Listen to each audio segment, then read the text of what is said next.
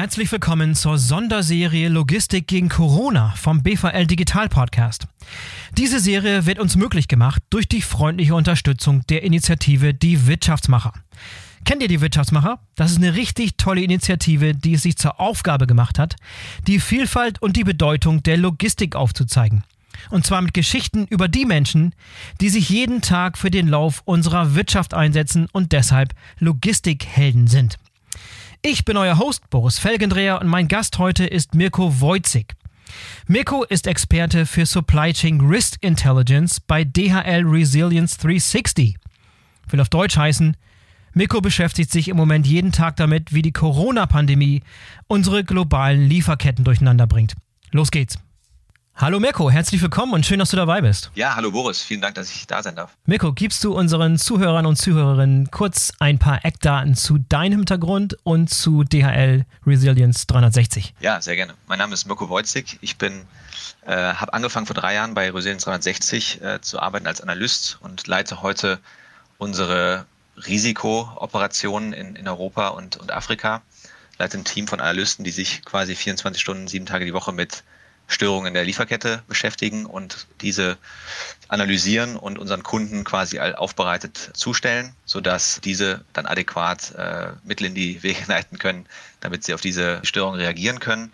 Ich bin vor drei Jahren zu Resilience 360 gestoßen. Ähm, das hat in der DL angefangen, es ist durch ein Startup Lab gelaufen und wurde jetzt seit letztem Jahr von einer amerikanischen Investmentfirma aufgekauft, um das zu skalieren und sich quasi als, als die Lösung im, im Supply Chain Risk Management Markt durchzusetzen. Ja, dann kann ich mir vorstellen, dass du in diesen Tagen ein sehr gefragter Experte bist. Wie fühlt sich das an für dich? Ja, das fühlt sich in der Tat sehr, sehr, ja, ist eine sehr neue Erfahrung, weil schon seit einigen Wochen oder Monaten jetzt andauert und es vor allem vorher eigentlich relativ weit weg war, als wir aus China berichtet haben äh, im Januar und das jetzt natürlich auch persönliche Auswirkungen hat. Ähm, ich arbeite auch von zu Hause. Es ist natürlich aber natürlich schön ist, wenn man äh, mit seinen Erfahrungen oder mit seinen Einblicken äh, anderen Firmen auch helfen kann und da sein, sein Feedback oder seine, seine Kommentare zu geben kann. Lass uns mal einsteigen in die Materie. Und zwar, indem wir ganz kurz Revue passieren lassen, was sich denn so eigentlich seit Anfang des Jahres alles so abgespielt hat. Jetzt in Bezug auf die Corona-Krise und die Auswirkungen auf die globalen Lieferketten. Wann gab es aus deiner Sicht so den ersten Schlüsselmoment dieser Krise? Ja, der, also der erste Schlüsselmoment ist eigentlich eingetreten, als die Behörden in Wuhan, wo quasi das, der Ausbruch gestartet ist, am 23. Januar die ganze Stadt abgeriegelt haben und dann äh, einen Tag später auch die ganze Provinz von Hubei von der Außenwelt abgeschnitten haben. Firmen mussten schließen, Transportwege wurden gekappt. Das war eigentlich das erste Schlüsselmoment.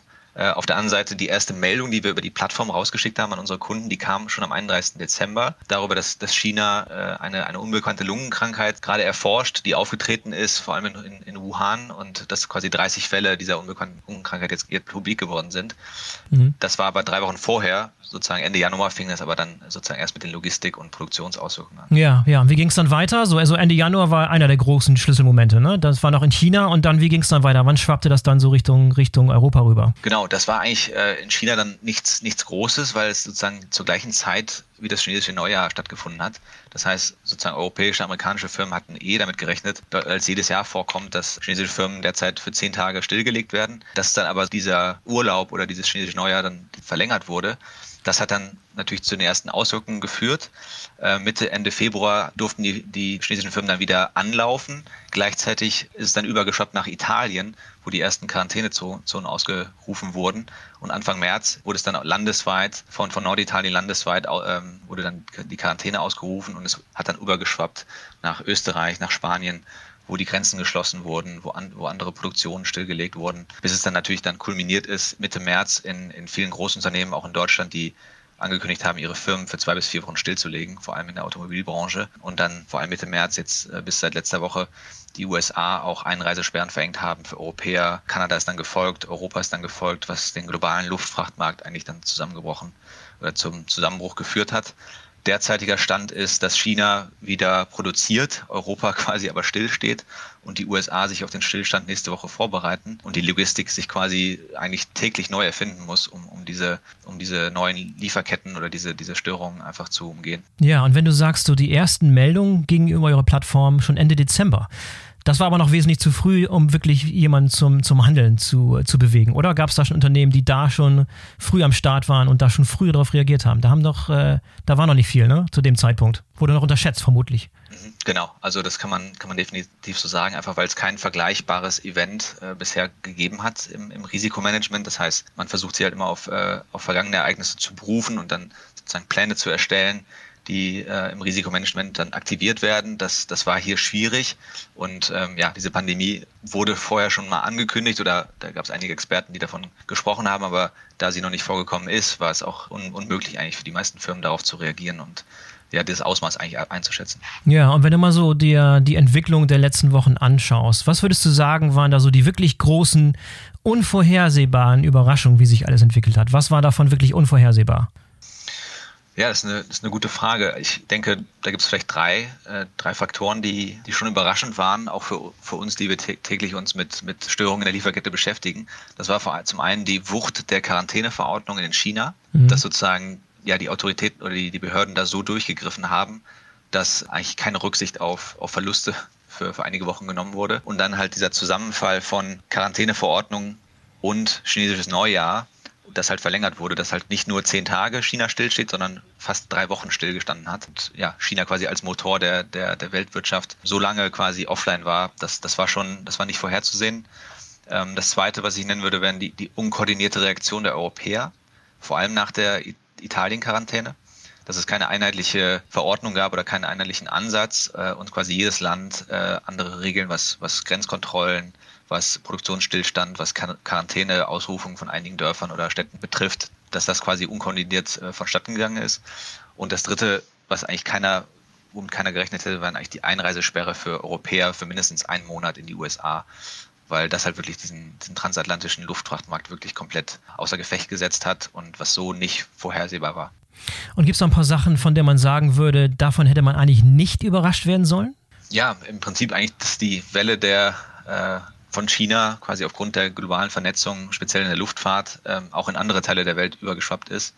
Vor allem, wenn man sich dann anschaut, dass das erste Ereignis Ende Dezember oder die ersten Fälle Ende Dezember aufgetreten sind, es dann doch fast vier Wochen gedauert hat, bis die ersten Maßnahmen getroffen wurden. Und ähm, Januar speziell der Hauptmonat eigentlich vor dem, vor dem chinesischen Neujahr, dann natürlich viele Chinesen auch verreist sind noch oder generell irgendwie für, für Geschäftsreisen in der Welt rumgereist sind, dass sich das noch quasi durch diese globale Vernetzung eigentlich ausgeweitet hat. Das, das ist eigentlich keine große Überraschung, wenn man drüber nachdenkt. Und das zweite ist natürlich die Reaktion der Logistikbranche auf die Produktionsstopps.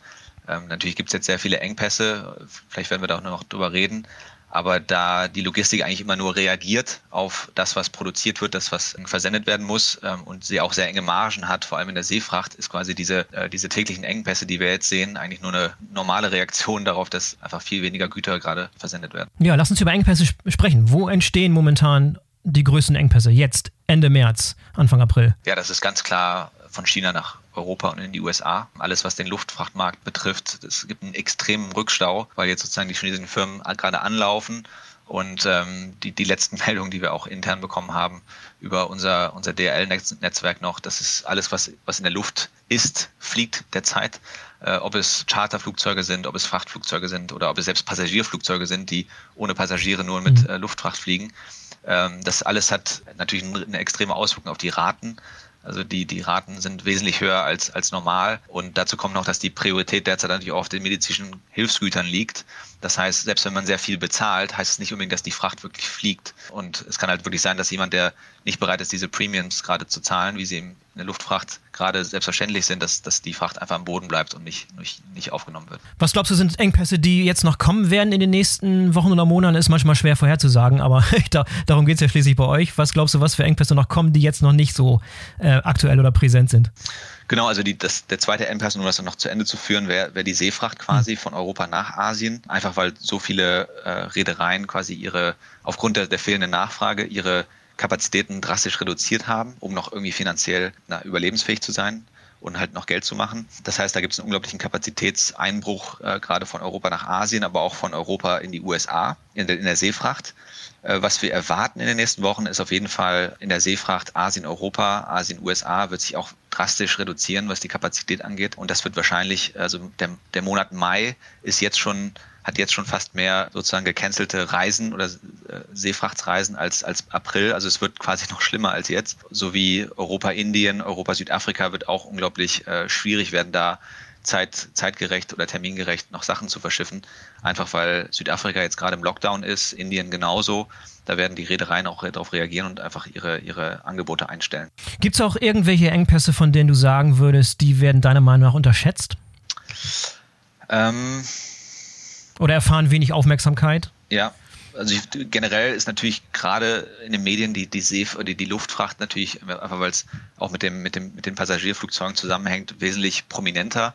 Äh, über die Seefracht mhm. wird, wird wenig geredet, vor allem über potenzielle Gefahren oder Risiken wie Material, also Container, äh, die einfach nicht verfügbar sind, gerade in einigen Teilen der Welt, einfach weil die äh, Container nicht aus China ankamen. Also sozusagen dieser, dieser Logistikmarkt und in der Seefracht, der sich gerade am neu erfinden weil sozusagen die, ganzen, die ganze Verfrachtung aus China nicht stattgefunden hat, die typischerweise stattfindet im Februar nach chinesischem Neujahr. Das heißt, Euro, aus Europa ist es ganz schwierig, gerade Container zu finden, vor allem wenn es äh, um, um Kühlcontainer geht, was aber auch noch nicht in aller Munde ist, sozusagen die Gefahren für die Logistikbranche finanziell, dass man schon darüber mhm. redet, dass es vielleicht in diesem Jahr, im nächsten Jahr eine neue Hanjin-Krise geben kann, dass ein, eine große Seefrachtreederei äh, quasi ausfällt, ja. weil sie einfach ähm, finanziell nicht gut dasteht. Und das sind gerade Probleme, die wir uns schon anschauen, aber die wahrscheinlich erst im nächsten Monat offenbart werden. Ja, lass mal ein bisschen darüber sprechen, wie deutsche Unternehmen eigentlich bis jetzt die Risiken in ihren Lieferketten gemanagt haben. Ähm, wie würdest du das allgemein beschreiben? Da gibt es sicherlich Unterschiede zwischen den Branchen, aber vielleicht mal so eine allgemeine Beschreibung. Was für Mechanismen, was für Tools, was für Ansätze deutsche Unternehmen in der Vergangenheit, also bis jetzt sozusagen, äh, verfolgt haben, um Risiken zu managen in der Supply Chain? Genau, also es gibt eigentlich seit 2011, als wir angefangen haben als Resilience 360, das äh, hatte auch einen spezifischen Grund.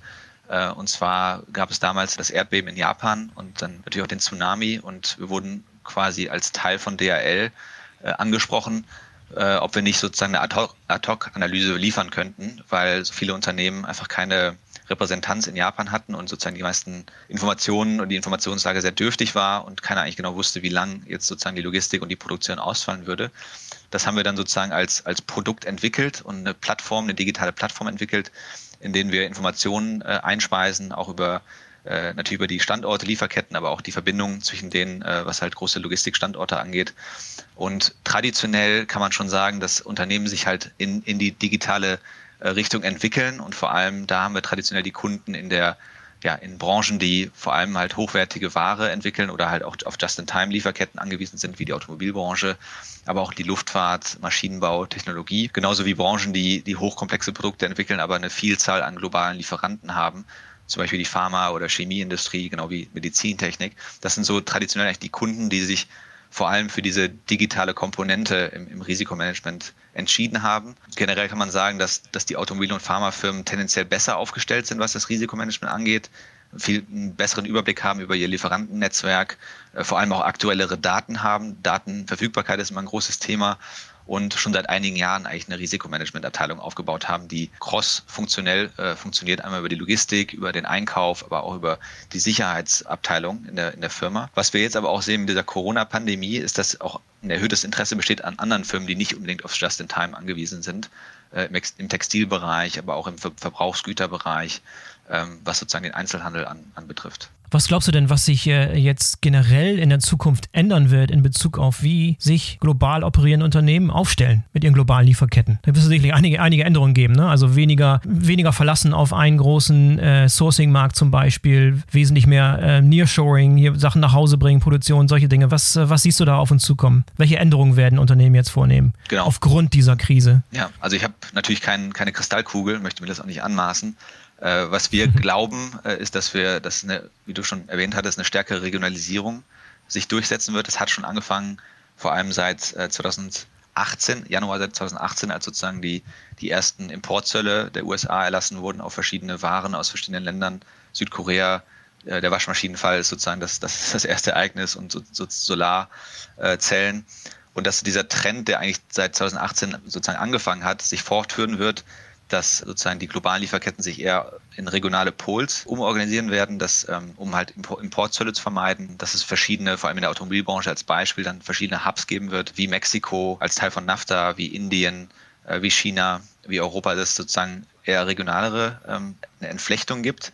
Auf der anderen Seite durch diese Corona-Krise auch, wurde auch aufgezeigt, dass einfach die Inventarlevel in verschiedenen Branchen halt sehr, sehr gering sind und sich wirklich vielleicht zu gering sind für, für so große äh, Ereignisse und dass sich das vielleicht ein bisschen rückentwickeln wird, um sich für, für Ausfälle besser vorzubereiten, was natürlich auch den, den Cashflow beeinträchtigen wird, aber sozusagen das wird das, das sehen wir gerade, genauso wie ein integrierteres Risiko, Risikomanagement, ähm, was halt geradezu in den meisten Firmen noch ja, einfach schwierig ist durchzusetzen in so einer Krise, weil halt wirklich jeder eigentlich eigene Interessen verfolgt, der Einkauf verfolgt eigene Interessen im Lieferantenmanagement, die Logistik verfolgt eigene, mhm. eigene Interessen, dass sich das integrierter darstellen wird in den Firmen äh, und dass jetzt so ein Umdenken stattfindet. Das sehen wir sehr oft bei großen Ereignissen. Das letzte war eigentlich der Hurricane Harvey in den USA dass, dass da viele Firmen wirklich angefangen haben, sich für ein integriertes Supply Chain äh, Risikomanagement zu, zu entscheiden. Und ich denke, das ist jetzt quasi nur hoch 10 exponentiell wird sich das äh, durchsetzen.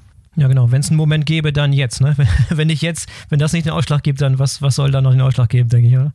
Mirko, ähm, du wirst ja am 8. April auch teilnehmen an einem BVL Digital Webinar zum Thema Corona in der Logistik und was sie jetzt wissen müssen. Das ist mehr so, ein, so eine Möglichkeit, etwas tiefer in das Fachwissen einzusteigen und da wird auch mehr Fachwissen vermittelt. Ähm, da sind neben dir noch zwei weitere Experten, ich glaube einer von Forflow und von der Anwaltskanzlei Taylor Wessing. Also wenn jemand noch Bedarf hat und Interesse hat, in das Thema noch tiefer einzusteigen, dann sollten auf jeden Fall mal da reinschauen. Ich werde einen Link dazu in die, in die Shownotes packen. Mirko, vielen Dank erstmal für dieses Gespräch und, äh, und bleib gesund. Ja, vielen Dank. Bleib gesund ebenso. Bis bald. Danke dir. So, das war die vierte Folge unserer Serie Logistik gegen Corona mit freundlicher Unterstützung durch die Wirtschaftsmacher. Ich bin gespannt, wie es euch gefallen hat.